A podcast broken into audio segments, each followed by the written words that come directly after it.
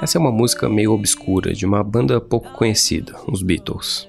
O autor dela, um então jovem de 21 anos chamado Paul McCartney, conta que sua melodia veio a ele num sonho. Acordei com uma melodia adorável na cabeça, lembra Paul em uma entrevista. Pensei, isso é ótimo, o que será? Aí ele levantou, tocou a música no piano ao lado da cama, gostou muito do resultado. Mas não podia acreditar que tinha ele mesmo escrito aquilo que, 18 meses depois, ganhou letra e virou Yesterday.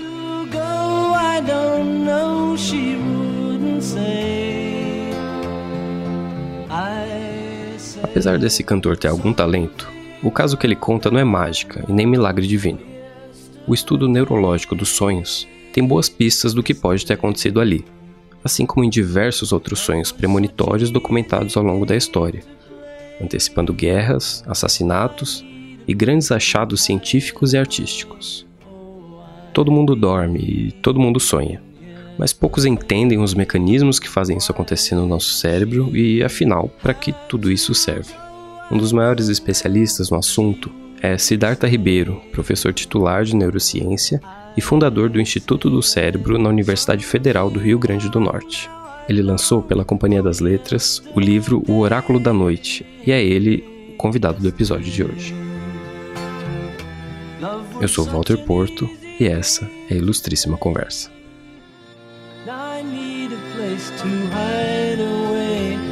Oh, yesterday.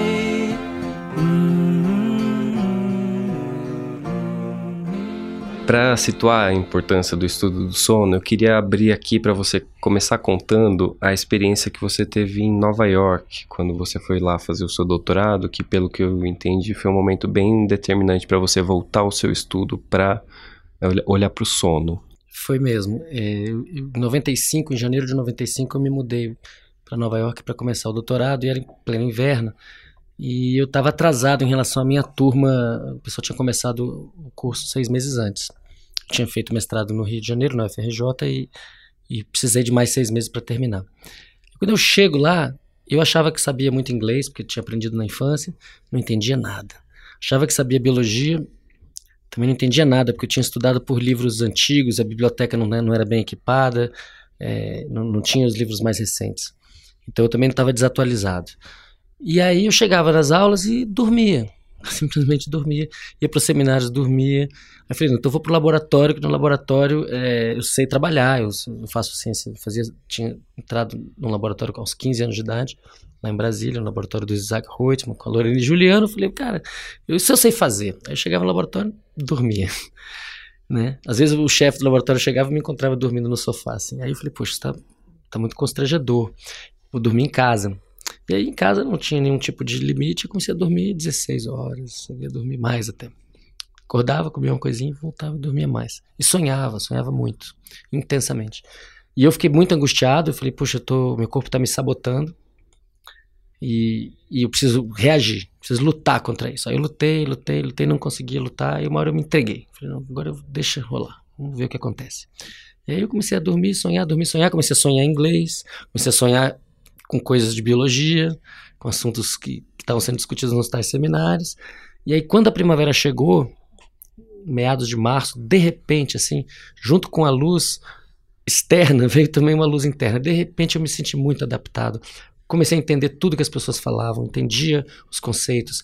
Comecei para o laboratório, fazer experimentos, tava, os experimentos davam certo. Fiz amigos, amigos que eu tenho até hoje muito queridos. E tudo Mas- aconteceu mas- muito rápido. Mas foram ali uns três meses que você passou só dormindo. Foram uns dois meses e meio que eu, que eu dormia sem parar. E sonhos fortíssimos, sonhos vívidos, alguns sonhos lúcidos, né, aqueles sonhos nos quais a gente sabe que está sonhando.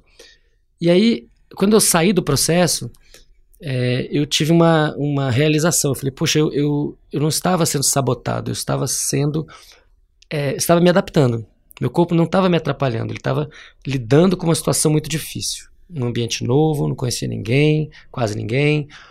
E, e realmente era uma situação de um estresse muito grande. E nesse estresse eu precisei me recolher e precisei fazer o que hoje a gente entende que é sinaptogênese. O, o, o sono promove muita ah, formação de novas sinapses. É, então, hoje eu entendo que eu estava, na verdade, criando um aparato neural capaz de lidar com aquela situação nova. Quando eu saí da experiência, me interessei muito por entender a base biológica daquilo, por que, que isso aconteceu, como que isso aconteceu, e fui buscar isso nos livros texto da época, os principais. E não tinha nada. E em um deles, muito importante, falava inclusive que, que sabia-se muito sobre a, que mecanismos no cérebro geram o sono, mas não se sabia nada sobre a função do sono. E aí eu falei, então pronto, então isso aqui é um ótimo lugar para para fazer a minha morada. Vou, vou estudar isso aqui. A gente já vai entrar bastante na biologia do sono mais para frente, mas eu queria começar também pegando a reconstituição histórica que você faz no seu livro. Você relata vários episódios que, em que sonhos foram determinantes para grandes decisões de batalhas, para grandes descobertas científicas, para grandes achados artísticos.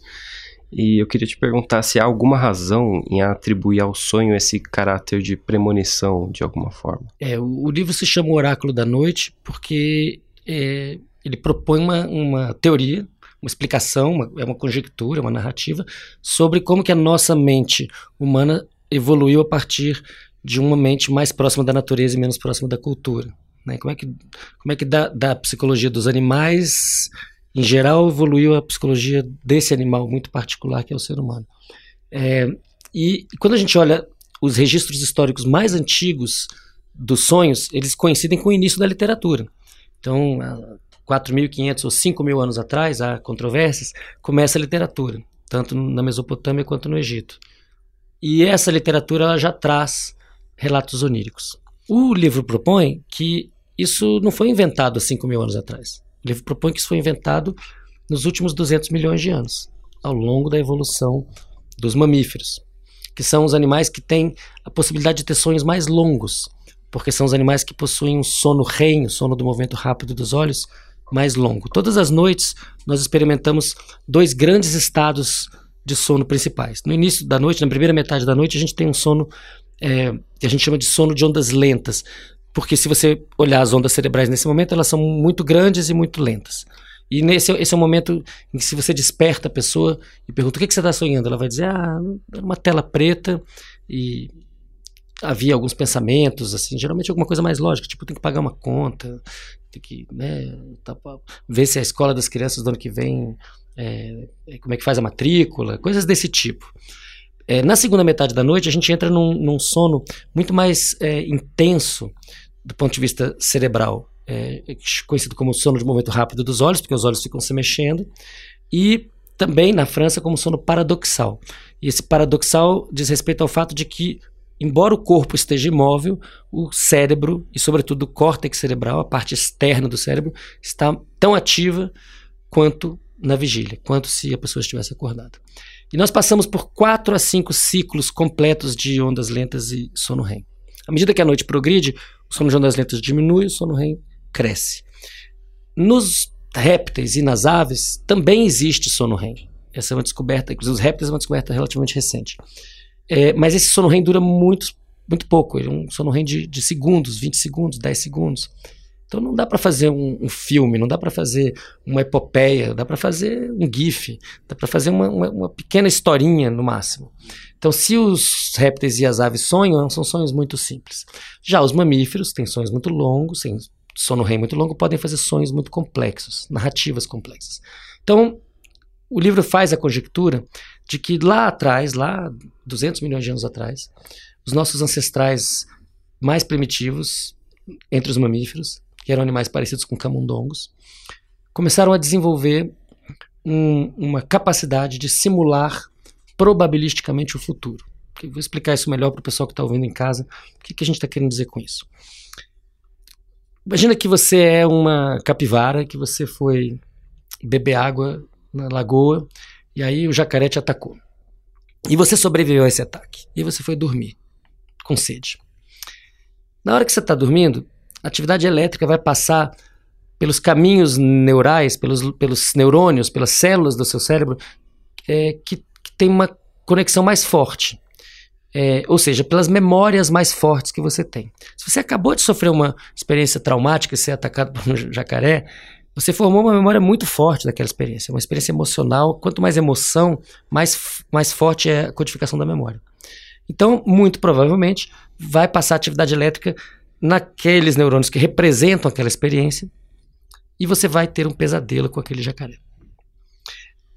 Estritamente falando, o que você está experimentando agora é a passagem de atividade elétrica por, uma, por um caminho de neurônios que codifica uma memória e, portanto, é alguma coisa que diz respeito ao passado, uma lembrança.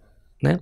Porém, quando a capivara desperta, ela pode ter uma repercussão emocional redobrada, porque vai despertar dessa experiência. E, evidentemente, como ela não tem nenhuma teoria sobre sono REM nem sonhos, ela provavelmente vai interpretar isso como sendo verdade. Ela vai ter sido atacada de novo, de certa maneira. E isso pode gerar nela o medo de voltar naquele lugar. E possivelmente ela vai buscar água em outro lugar. Quando isso acontece, aquela passagem de atividade elétrica que de determinou aquele pesadelo, embora se refira ao passado, começa a ter um efeito no futuro. E se aquele animal sobreviver a essa experiência, encontrar água em outro local, a gente vai poder dizer que, aquele, que aquilo foi uma simulação de um futuro possível que não aconteceu. Você até menciona que o sonho é um primeiro protótipo ali da consciência humana que surgiu a partir dos, das simulações que a gente cria nos sonhos, né? Exatamente. Então, a ideia é que entre os mamíferos começou a crescer um, no, um novo modo de consciência, que é um modo de consciência offline, ou seja, desligado do mundo exterior, e que ativa memórias do passado e, ao fazer isso, constrói é, conjecturas sobre o futuro, hipóteses sobre o futuro. Né? E isso configurando o quê? Um oráculo probabilístico, ou seja, não é que ele é, prevê o futuro de maneira determinística, que ele sabe exatamente o que vai acontecer, porque isso é impossível. Mas, com base em ontem, como deve ser amanhã. Né? E, e, ao fazer isso, e ao fazer isso em função de, de, de poucas variáveis comportamentais, quais são elas? Todo animal precisa matar, não morrer e procriar. Matar alguma coisa para comer, nem que seja um vegetal, uma, uma alface, com, não virar alimento de ninguém e eventualmente procriar. O que eu chamo no livro dos três imperativos darwinistas, do, do, do Charles Darwin, é, um dos formuladores da teoria da, da, da evolução. Então, quando isso começa a se pôr em movimento, há 200 milhões de anos atrás, é um oráculo que lida todos os dias com os mesmos problemas. Todos os dias ele está tentando fazer, ajudar o animal, se pensar do ponto de vista do oráculo, é uma máquina que se põe a serviço daquele indivíduo, uma máquina biológica, e que gera uma, uma hipótese sobre o futuro. Vamos passar 200 milhões de anos, vamos chegar agora nos nossos ancestrais Homo sapiens há 315 mil anos, na, no Marrocos, que são os fósseis mais antigos da nossa espécie, conhecidos hoje. Você agora está falando de um mamífero que evoluiu com esse oráculo e que continua tendo que lidar com matar, não morrer e procriar. A vida ainda era, se resumia a isso.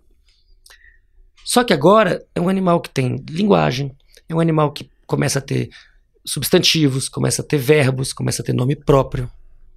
É um animal capaz não apenas de experimentar aquilo, mas de, também de narrar aquilo.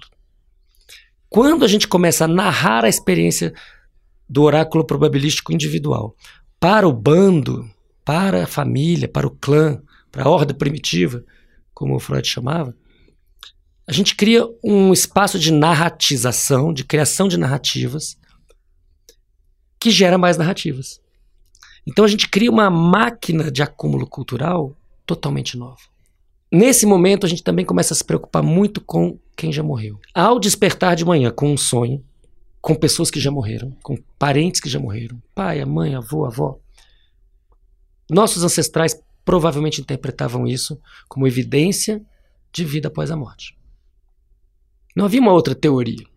Não havia teoria sobre o cérebro, não havia teoria sobre a fisiologia do sono.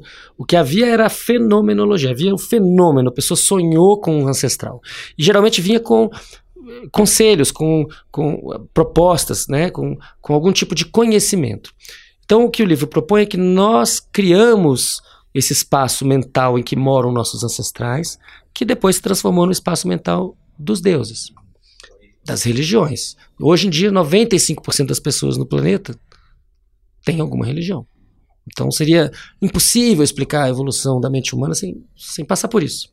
E é engraçado porque a gente fala como é, dessas previsões que a gente tem do futuro, que, que se tinha do futuro antigamente, que você dormia, sonhava e tinha uma premonição, mas hoje ainda as pessoas fazem isso, né? Claro. Hoje, Jogo do bicho, né? Jogo do bicho, todo mundo sabe. Você sonha com um bicho, você joga ele no bicho.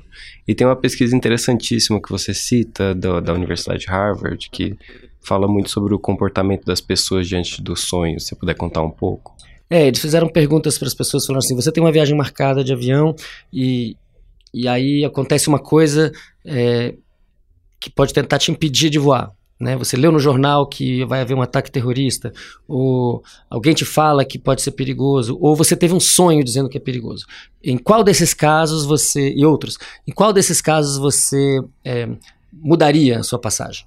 E o que ganhou disparado foi ter um sonho com, aquele, com aquela situação. Então a gente ainda tem um- uma ligação muito forte, afetiva com os sonhos que a gente tem como modo de pensar como vai ser o nosso futuro, né? Isso é racional ou é irracional? do ponto de vista da ciência dos últimos 500 anos, isso é irracional. E meu livro tenta argumentar contra isso. E tenta dizer, olha, na verdade, nós, nós temos que, de alguma maneira, recuperar a sabedoria ancestral sobre os sonhos. Por quê?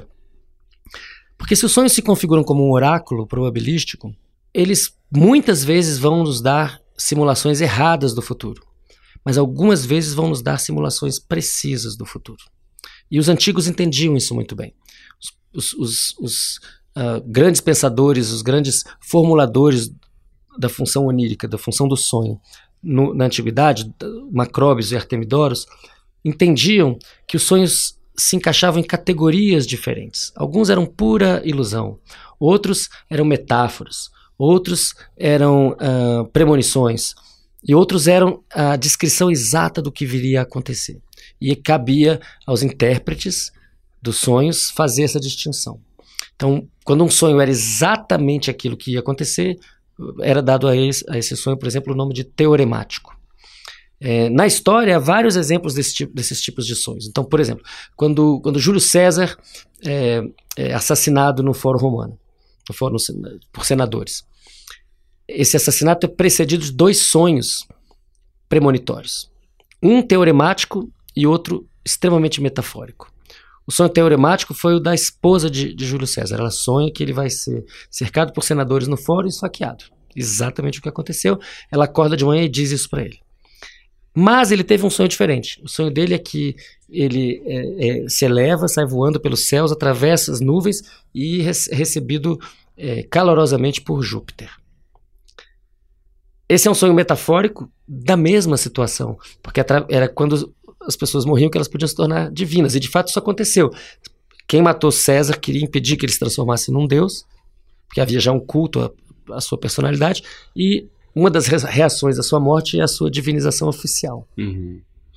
Mas como você falou, com, é, a, a, Idade Moderna e a razão iluminista meio que com, diminuíram a importância dos sonhos para o ser humano. As pessoas mais racionais, mais científicas falaram, ah, isso não, não importa mais. E o resgate do estudo dos sonhos foi feito por Freud, isso. ali no começo do século XX. É muito interessante porque mesmo havendo essa rejeição do sonho uh, no discurso, tanto da ciência quanto, do, digamos assim, do capitalismo, que são é, duas, uh, dois processos culturais que andam muito juntos. A gente pode dizer que os últimos 500 anos são a era do capitalismo, assim como são a era da ciência. É, os sonhos nunca abandonaram o fazer científico.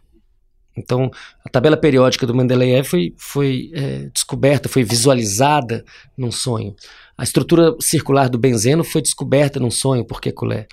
É, a, o papel da acetilcolina na, na, transmissão neuromuscular foi descoberto é, por Otto Loewy, ganhou o prêmio Nobel por isso, num sonho ele relata isso claramente. Quando você diz descoberto num sonho, o que, que isso significa? Significa que o sonho permite que a pessoa visualize é, é um processo mental que, que da filosofia se conhece como abdução. Não é nem uma indução através da, da experiência diretamente, nem uma dedução de fatos conhecidos. É de fato uma criatividade, é, um, é de fato um salto. É um salto no escuro que, de, que, que, por acaso não encontra algo interessante. Na arte está, está muito bem representado, Salvador Dali fez disso um método. É, mas na ciência também. Na ciência também. É importante nós entendermos que a criatividade humana ela não, não cabe nessas caixinhas.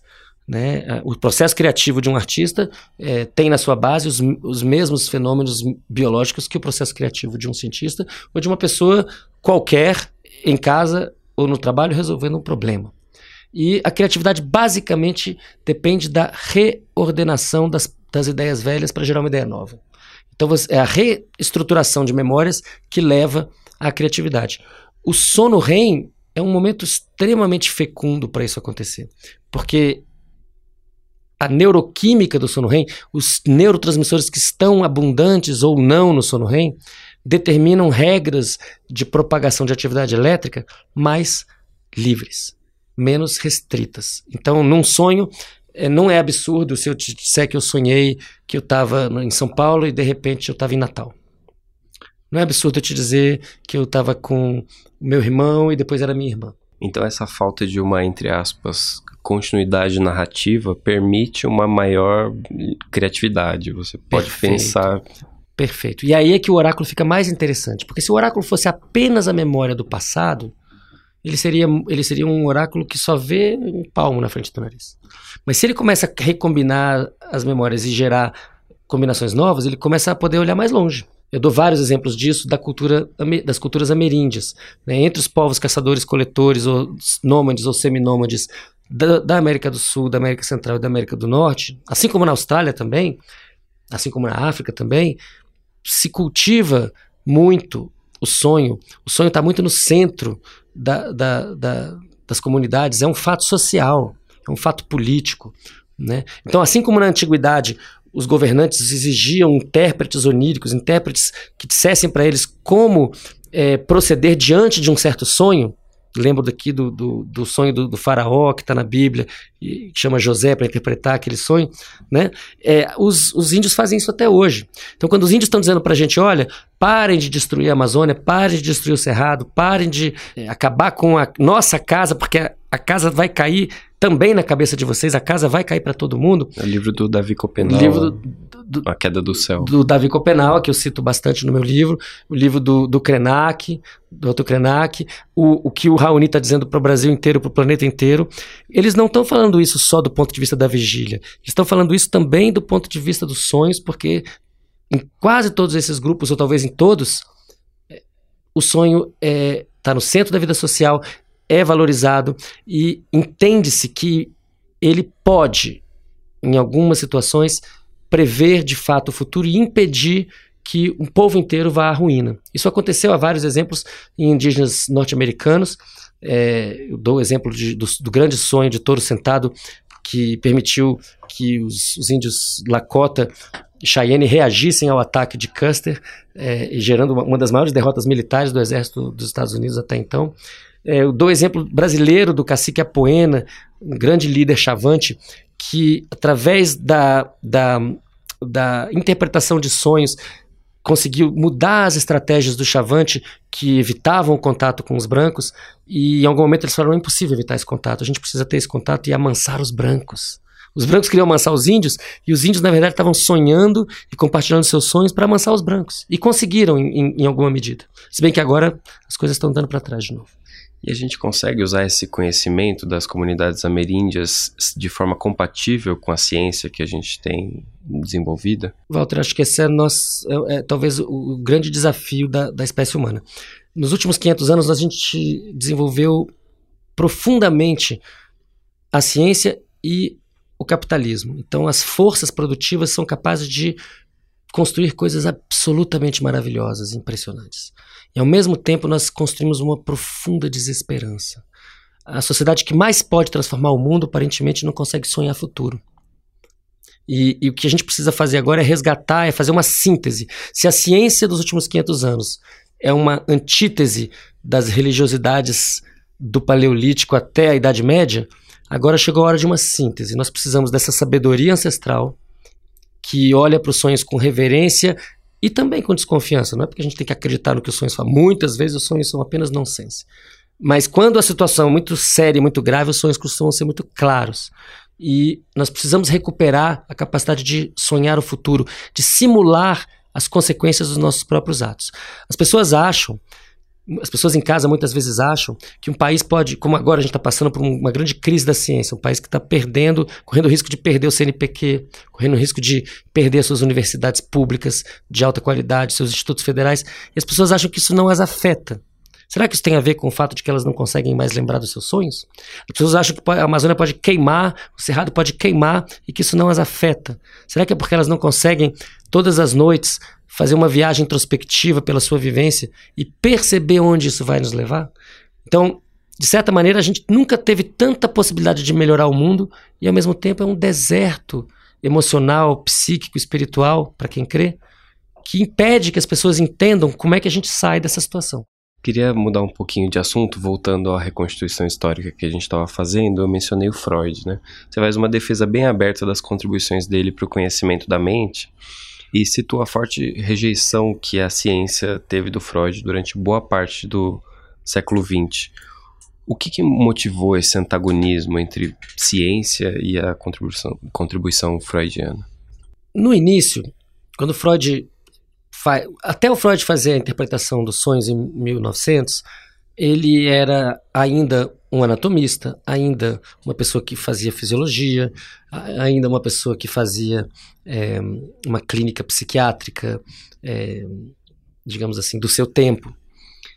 Quando ele cria o método de associação livre, abandona a hipnose é, e começa a investigar os sonhos como um material particularmente interessante para mapear a mente do seu paciente, da sua paciente, ele começa a criar uma teoria sobre o funcionamento mental extremamente fértil.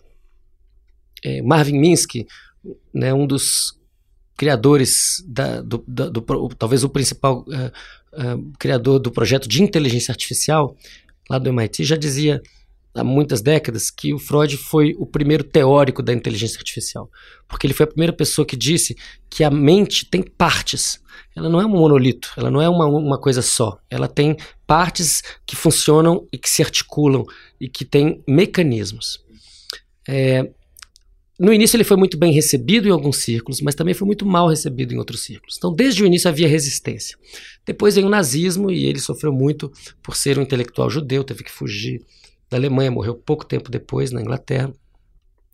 Então a resistência a ele foi, eh, já no início, uma coisa muito moral. Por exemplo, quando Freud dizia que a sexualidade já começa na infância, isso era tido como uma coisa extremamente subversiva e, e que agredia a moral e os bons costumes. Hoje isso é muito evidente, né? É, todo mundo já entendeu que isso é assim e, inclusive, existe toda uma indústria que explora isso. É, então, a gente precisa proteger a infância da hipersexualização, mas também porque a sexualidade já está lá. Né? É, várias coisas que Freud disse é, que pareciam absurdas, hoje são corroboradas pela ciência. Ainda que os cientistas às vezes nem saibam de onde vieram essas ideias, porque perderam, não, não leram Freud. Quando chega nos anos 60, há um divórcio mesmo da psicanálise com a ciência, e aí eu diria que é de parte a parte. De um lado, você vai ter, por exemplo, o Karl Popper, um, um, grande filósofo da ciência, que vai dizer que a psicanálise é metafísica, ela não é ciência porque ela não pode ser testada. Se você não pode testar, não é ciência para Popper. Ele é, na, me na, melhor das hipóteses, um poeta e na pior das hipóteses, uma fraude. Exatamente. Então, essa é uma postura extremamente agressiva né, de pessoas muito importantes para a ciência e que leva, a, nos, nas décadas seguintes, a um comportamento lamentável, né, em que pessoas das, das áreas biomédicas e mesmo da, das exatas vão dizer, olha, Freud é muito ruim, é um charlatão, não serve para nada, e nunca leram. Então, eu não li, não gostei e, e foi jogado na nata de lixo. Por outro lado, muitos uh, pós-freudianos, psicanalistas, uh, sobretudo lacanianos, vão começar a dizer também, naquele momento, nos anos 60, falar, olha, é, a gente não quer participar desse clube de vocês mesmo, não, entendeu? A ciência é um construto social, muito opressor, a serviço do, do, do, da, do patriarcado, a serviço da, do, do, do, grande capital. Então, já que vocês estão dizendo que a gente não é ciência, é isso mesmo, a gente não é ciência mesmo, não. E com isso, é, se afastando de uma postura que o Freud tinha, assim como o Jung também, né, contemporâneo de Freud, eu falo bastante dele no livro também, de que, embora eles estivessem lidando com entidades psicológicas não observáveis, elas seriam um dia observáveis. Em nenhum momento Freud fala que a gente não precisa falar de cérebro, que a gente não tem que falar de biologia. Não, ao contrário. Ele se considerava um cientista e ele achava que um dia a ciência seria capaz de estudar aquilo que ele estava propondo. E de fato é. De fato é. Várias coisas propostas por Freud há cento e poucos anos atrás, hoje são é, estão em revistas do tipo Science, revistas do melhor nível científico possível. É, esse, esse, processo ele durou muitas décadas, foi um processo de afastamento, eu diria, foi um divórcio de comum acordo nos anos 60. E isso está mudando. O casamento foi reatado. Eu acho que sim. Agora a gente está chegando a uma síntese. As disciplinas todas se expandiram e estão se tocando. As caixinhas já não, não contêm o conhecimento. Já que a gente falou sobre a ciência do sono, eu queria expandir alguns conceitos que você traz no livro com uma pergunta bem primordial. Qual é a função biológica do sonho? Por que, que a gente sonha? Eu vou responder assim: o sonho foi selecionado positivamente nos últimos 200 milhões de anos porque permite prospectar o futuro com uma probabilidade maior do que o acaso. Por que, que algumas pessoas costumam esquecer o que elas sonham e outras não? É, muitas pessoas, quando eu faço palestras, dou aulas sobre esse assunto, e as pessoas me dizem: Olha, Siddhartha, eu, não, eu nunca sonho. Nunca sonhei, ou, sonhava na infância e não sonho mais. E aí eu, eu, eu respondo o seguinte: as pessoas que de fato não sonham, aquela pessoa que se você acordar ela no meio de um sono REM, sono de movimento rápido dos olhos, e ela fala: Não estou sonhando, tem uma tela preta aqui. Elas são muito raras. São pessoas que têm lesões cerebrais muito específicas e muito difíceis, muito raras. É, a maior parte das pessoas, entretanto, tem a sensação de que não sonha porque não se lembra do sonho. Ela sonhou a noite toda, teve pelo menos quatro, talvez cinco episódios de sono REM, deve ter tido, portanto, pelo menos quatro ou cinco sonhos longos, e, no entanto, ela não lembra de nada. Por que, que isso acontece? Isso acontece porque o sonho não tem lugar na nossa sociedade em nenhum momento. Não é um assunto no café da manhã da família, não é um assunto na escola, não é um assunto no local de trabalho, não é um assunto entre os amigos.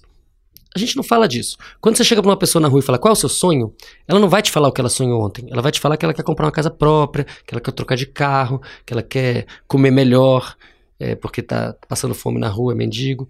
Então, a pessoa vai falar de uma necessidade, o sonho como um desejo, alguma coisa que eu preciso consumir. Na, no mundo capitalista, é assim que os sonhos estão inseridos. Você vai olhar propaganda de cartão de crédito, tem sempre a palavra sonho. É, então, a primeira questão é que a gente precisa recobrar, colocar o sonho no seu lugar. E esse lugar é um, é um lugar muito íntimo. Se a gente sonha todas as noites, como é que a gente pode fazer para preservar a memória do sonho? Primeira coisa, ao dormir, pensar nisso. Ao dormir, lembrar que vai sonhar e, e fazer uma autossugestão, uma autoprogramação. Repetir para si mesmo ou para si mesma: eu vou sonhar, eu vou lembrar, eu vou relatar. Tudo bem, isso é importante. Mas o que é realmente fundamental é, no dia, é o dia seguinte. Quando a pessoa desperta no dia seguinte, se ela se mexe da cama, vai escovar os dentes, ela vai perder o sonho. Por quê? Ela vai perder a memória do sonho. Por quê? Porque quando você desperta, você, tá, você tem na memória aquela última cena daquele último sonho que você acabou de ter. Mas é uma memória extremamente frágil. Porque quando você está em sono REM, sonhando, não está presente um neurotransmissor chamado noradrenalina, que é fundamental para que as memórias tenham força, vividez. Como ele não está presente, como essa substância não está presente, aquela memória ela é débil, e se você levanta da cama e vai para o banheiro, ou vai tomar café da manhã, na hora que você chegar nesse outro recinto e que a noradrenalina inundar o seu cérebro, o que, que vai ser fortalecido? É aquele fiapinho de memória do sonho? Ou é a sua imagem na frente do espelho, é, suco de laranja, um pão com manteiga? Então a pessoa começa a fazer essas atividades da, do dia a dia e aí ela fala: Nossa, eu sonhei essa noite, mas eu não lembro com o quê. E a memória está perdida. Mas, se você consegue ficar imóvel na cama, fortalecer aquela memória, pensar naquela memória, a noradrenalina vai chegando, ela vai ficando cada vez mais forte. Aí você pega a mão e puxa uma canetinha, um lápis, pega um papel e começa a anotar. As pessoas podem experimentar isso em casa, é extremamente eficaz. No primeiro dia, talvez você se lembre de uma ou duas frases. No segundo dia, um parágrafo. No terceiro dia, uma página. No quarto dia, dez páginas. Porque você não está, de fato, criando uma habilidade nova. Você está resgatando uma, uma habilidade ancestral, atávica. Está lá. É só você buscar. E é verdade que a gente é capaz de sonhar desperto também? Bom, então são duas coisas de, vamos falar de duas coisas. Uma é a capacidade em estar em estando sonhando, tomar consciência de que aquilo é um sonho e sair da posição de ator de um filme do qual cujo roteiro você não conhece, que é um sonho normal, para diretor, roteirista, pessoa que faz e acontece, né? Então, quando você está em sonho lúcido, você pode, se for um, um, sonho lúcido realmente potente, a pessoa consegue criar o cenário que ela quiser, ela consegue encontrar os personagens que ela quiser, as representações mentais que ela quiser. E é muito interessante, prazeroso e, e, e eu diria assim, expansor de consciência fazer sonho lúcido. É, os psicanalistas e as psicanalistas às vezes tem uma opinião um pouco diferente, acham que isso mexe com, as, com, com a função primordial do sonho, que é justamente é, esse ativar esse repertório de memórias no âmbito do inconsciente, né? Mas eu, eu, e como o sonho lúcido é uma coisa muito difícil de fazer, eu acho que um pouquinho de sonho lúcido não, não faz mal nenhum a ninguém. Agora, a pergunta que você fez, ela tem uma outra, posso interpretar ela de uma outra maneira, que é, será que o sonho invade a vigília?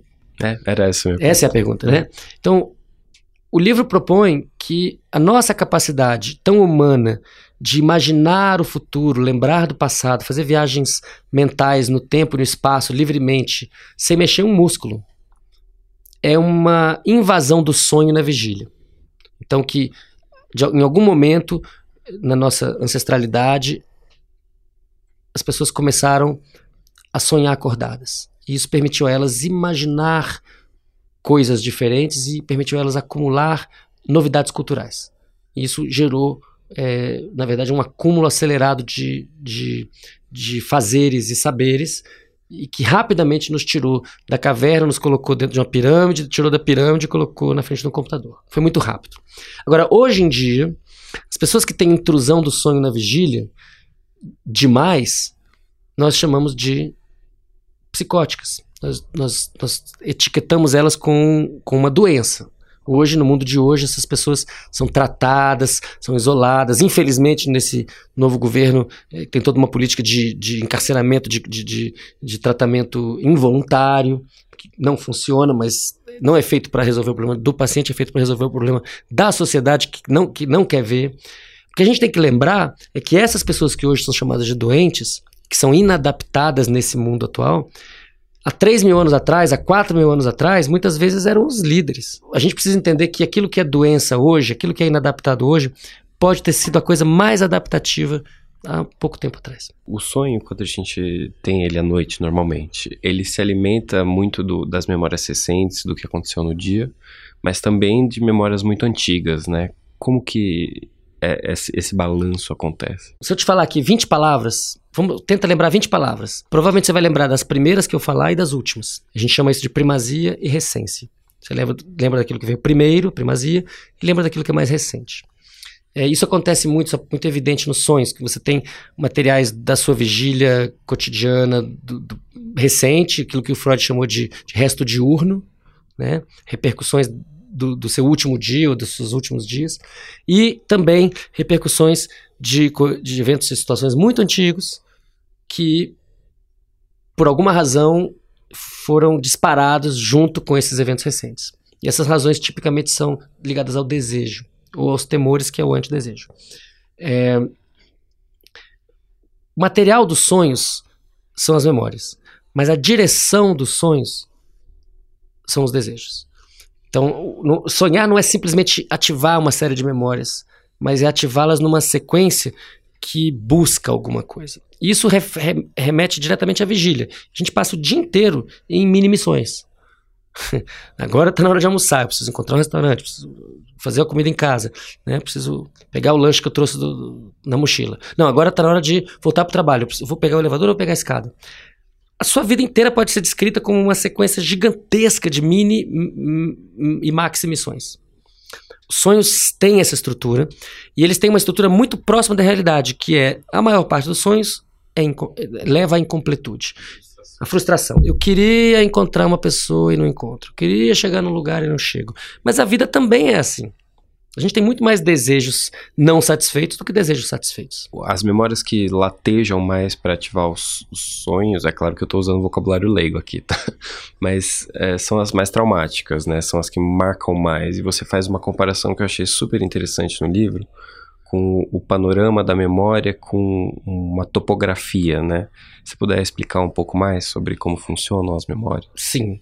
Vamos lá. Então imagina que o cérebro de um bebê recém-nascido esse cérebro ele não tem nenhuma memória do mundo ainda, exceto as memórias filogenéticas, as memórias, digamos assim, da espécie, que a gente pode dizer que é o próprio hardware, é o próprio cérebro, o próprio corpo. Então, uma criança, um bebê, quando nasce, nasce sabendo chorar, nasce sabendo é, mamar, nasce sabendo dormir, nasce sabendo é, fazer cocô, fazer xixi, se mexer e aprender. Então, é um repertório muito restrito, mas como ele tem a capacidade de aprender, ele tem a capacidade de incorporar novos repertórios. Vamos chamar, vamos agora imaginar que esse cérebro, vamos imaginar, ele é formado por né, 85, 86 bilhões de neurônios conectados, né, cada neurônio conectado com outro neurônio em média, sei lá, 10 mil vezes, 10 mil sinapses, então é um número enorme de sinapses. Mas a maior parte dessas sinapses está virgem, está esperando para ser transformada pelo contato com o mundo, e algumas delas estão já construídas e moldadas para gerar esses comportamentos que a gente acabou de dizer, chorar, mamar, etc. Imagina agora, então, que o cérebro de um bebê é como se fosse um, uma praia de areia muito, uma praia enorme de, e, e totalmente plana, sem sulcos. Tá? Só com alguns sucos, o suco de mamar, o suco de dormir, o suco de, de chorar. Aquelas memórias filogenéticas são alguns sulcos nessa areia. Se houver uma chuva, essa água vai ser coletada nesses sulcos principais. Então, quando tem atividade elétrica no cérebro do bebê, ou ele vai chorar, ou ele vai mamar, ou ele vai dormir. Ele vai fazer esses comportamentos num repertório restrito.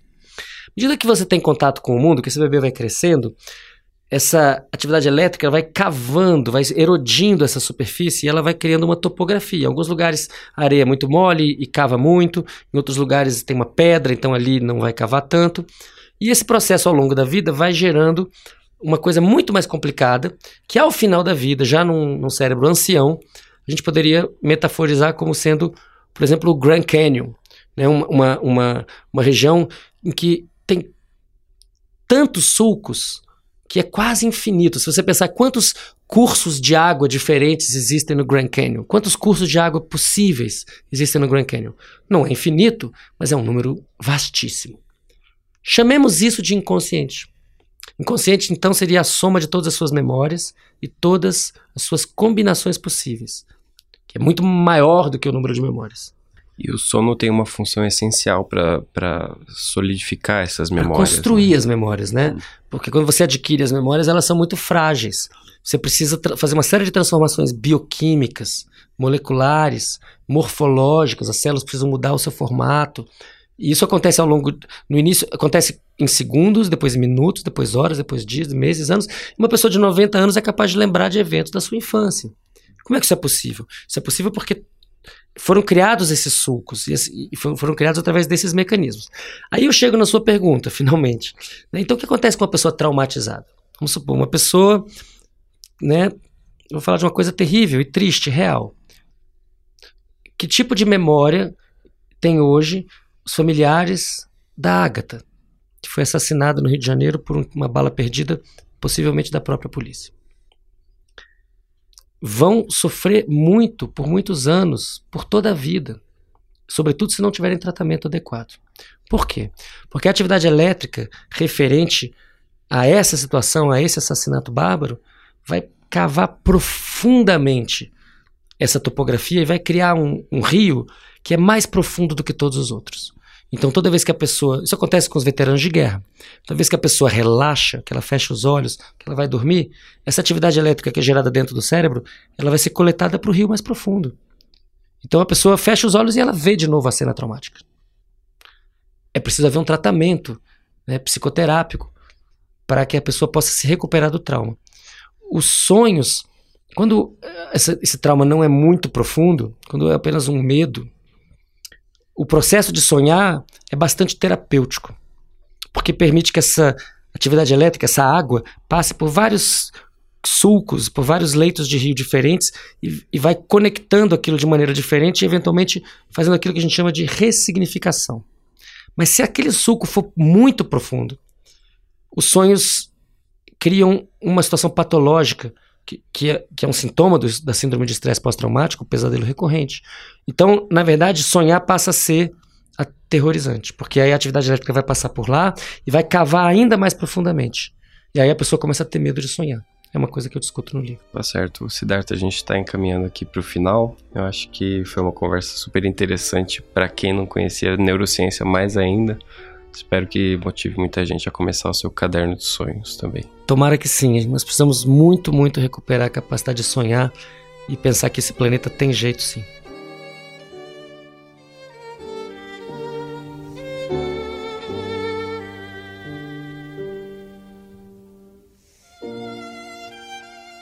Essa foi a ilustríssima conversa que teve edição de som de Renan Suquevicius eu deixo você com essa sonata do italiano Giuseppe Tartini, que lá no século XVIII disse ter composto a música após sonhar que tinha feito um pacto com o diabo por uma melodia.